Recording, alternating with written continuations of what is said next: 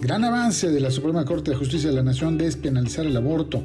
Y es que al hacerlo, al declarar inconstitucional la penalización del aborto en la primera etapa del embarazo, pues reconoce el derecho a decidir de las mujeres. Este es un gran avance en al menos cinco dimensiones. Mire usted, el reconocimiento de los derechos de las mujeres para decidir sobre su propio cuerpo. Segundo, reducirá con ello los motivos de acecho, abuso, maltrato y feminicidios a manos de sus parejas quienes pues, no quieren que tengan a los bebés, por ejemplo, ¿no?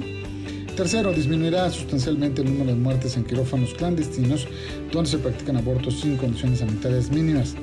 Cuarto, aumentará también la autodeterminación de las mujeres como una puerta a su independencia total, psicológica, económica, social.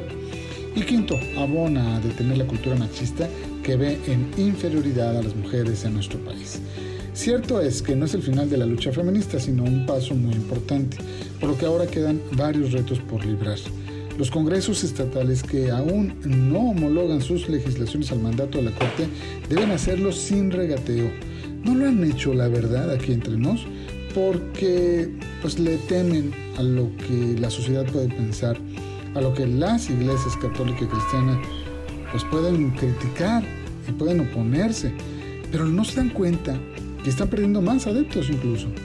Es destacable que haya sido por unanimidad la decisión pues que los ministros del Pleno, la Suprema Corte de Justicia de la Nación, invalidaron el artículo 196 del Código Penal de Coahuila, que imponía de uno a tres años de cárcel a la mujer que voluntariamente practique su aborto o a la persona que le hiciera abortar con el consentimiento.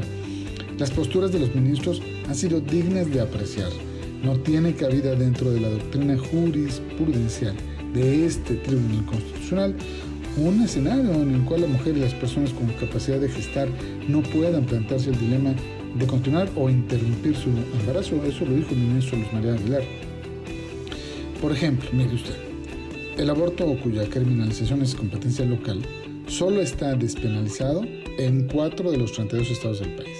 Ciudad de México, Oaxaca, Hidalgo y Veracruz. Todos los demás se han hecho ojo de hormiga.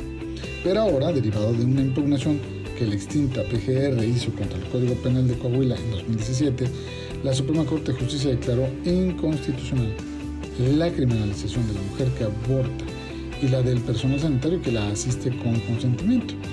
La decisión del Supremo solo invalida el Código Penal de Coahuila, pero sienta un gran precedente obligatorio para todos los tribunales del país que deberán fallar a favor de las mujeres de otros estados. Bien, muy bien por la Suprema Corte de Justicia de la Nación.